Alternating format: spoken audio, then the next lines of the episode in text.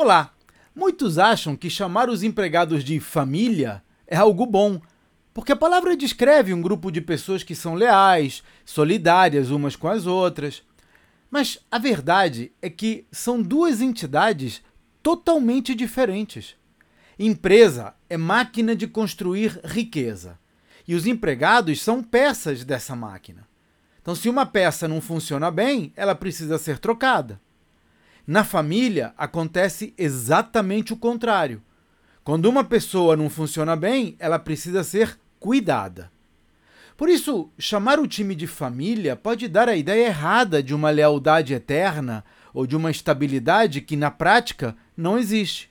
Por isso, eu encorajo você a reconhecer a natureza transacional das relações profissionais e, ao mesmo tempo, estimular a confiança e o respeito mútuo, mas estabelecer os limites de cada um com relação à sua posição.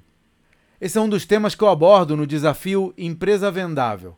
Três dias inteiros dedicados a transformar o seu negócio numa máquina de lucratividade. Veja os detalhes no site empresavendável.com.br. Até a próxima.